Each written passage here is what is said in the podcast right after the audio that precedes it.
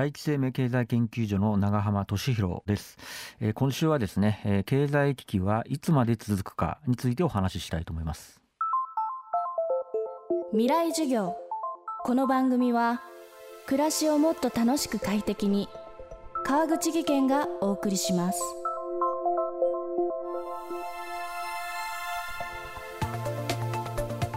未来授業。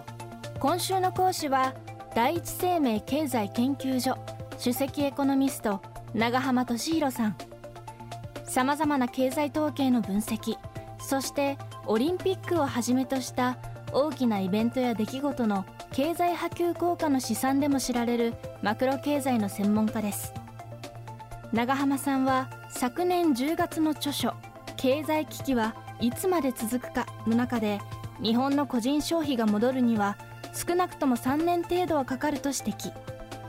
またコロナ禍で最優先されるべき経済政策は一刻も早いワクチン接種による集団免疫獲得であるとしています。それを踏まえた上で今日はコロナ収束後を見据えたその先の経済を考える上で重要なキーワードを長浜さんに挙げていただきます。未来授業1時間目。テーマはグリーンとデジタルと人材育成。まあ、この先の世界を見るキーワードっていうとですね私はもう3つあると考えていてこれま世界的にそうなんですけどあのまずは1つ目はグリーン。2つ目がデジタル。まあグリーンこれ環境問題やっぱちゃんとね CO2 の排出削減していかないと、まあ、地球上で人が暮らせなくなっちゃうのでこれ非常に重要なわけですよね。でデジタル化もやはりコロナショックを受けて特に今回まあ給付金なんか配る場合にもですね日本ではですねマイナンバーとかそういった面でのねあのいわゆる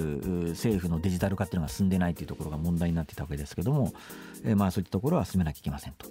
で実はこのグリーンとデジタルはこれもうあの菅政権でのですね経済対策の中にもかなりの予算が計上されていてやろうとはしてるんですけど私一つその菅政権の政策で欠けてるなと思うのがもう一つはいわゆる、まあ、人材育成のところですね。まあ、日本がその求められている特にまあ労働市場改革って言ったらいいんでしょうかねあの、まあ、どういうことかというとですね、えー、今回のコロナショックみたいにえー、急激にこう産業構造が変化をしてしまった時にですね海外のこう労働市場が流動化をしていると適材適所でこう人材がこう動くことによって、えー、早く対応ができるんですけども、まあ、日本の場合はですね、えー、もう新卒一括採用年功序列賃金定年制ということで、えー、一つの企業同じ企業で長く働けば働くほど恩恵を受けると、まあ、そういったようなあ仕組みになっちゃってますから、まあ、そうなるとなかなかその労働市場があの動きにくいんですね。えー、となると、まあ、そうは言ってもなかなか難しいかもしれませんけどよく言われてる青写真っていうのが北欧諸国って言われていて、まあ、スウェーデンとかデンマークなんですけどああいった国っていうのは実は企業の解雇規制っていうのが非常に緩いので企業が非常にこう人材を解雇しやすいんですね。ただこれ人材解雇しやすいっていうとなんかネガティブな聞こえ方がされるかもしれないんですけど逆に言うと企業がいざとなったら人材解雇できるっていうまあ安全網があるだけで企業は積極的に人を採用できるわけですねいつ首切ってもいいからじゃあ北欧諸国ってそれだけリストラされた人どうなってるかっていうといずれもですねその公的なその職業訓練とかリカレント教育の支援が非常にしっかりしているんですね。え、新たなスキルを身につけることによってリストラされた時も高い待遇で、え、まあ、再雇用される特にその、まあ、リカレント教育の分野で、え、まあ、近年注目されているのが、まあ、フランスのまあ、仕組みでしてどういう仕組みがあるかというと、まあ、フランスっていうのは働いている全員にですね国があの電子マネー口座をですねえ配ってでそこにまあ定期的にですね電子マネーを供給していきますと。ただその電子マネーっていうのはリカレント教育とか職業訓練だけにしか使えないお金を定期的に供給していってで一方で、えー、働いてる従業員の人たちっていうのはあ自分の良かれと思ったタイミングでそのたまった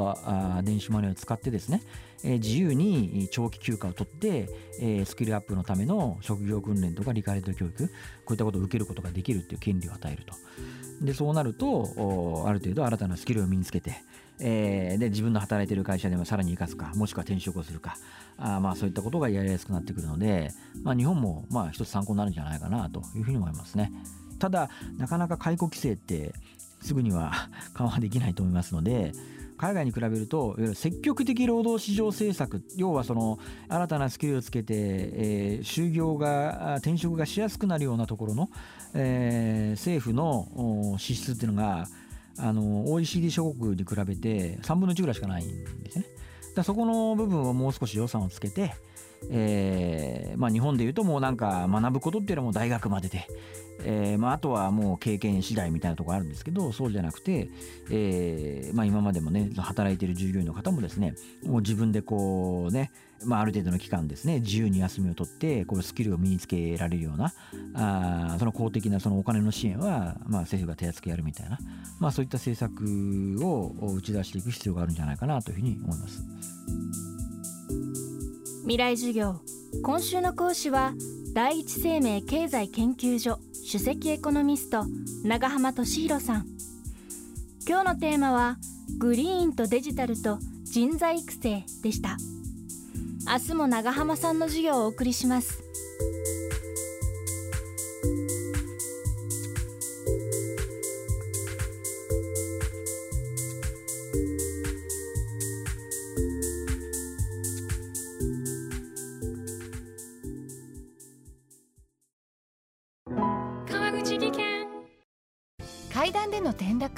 大きな怪我につながるので怖いですよね。足元の見分けにくい階段でもコントラストでくっきり。白いスベラーズが登場しました。皆様の暮らしをもっと楽しく快適に。川口技研のスベラーズです。未来授業。この番組は暮らしをもっと楽しく快適に。川口技研がお送りしました。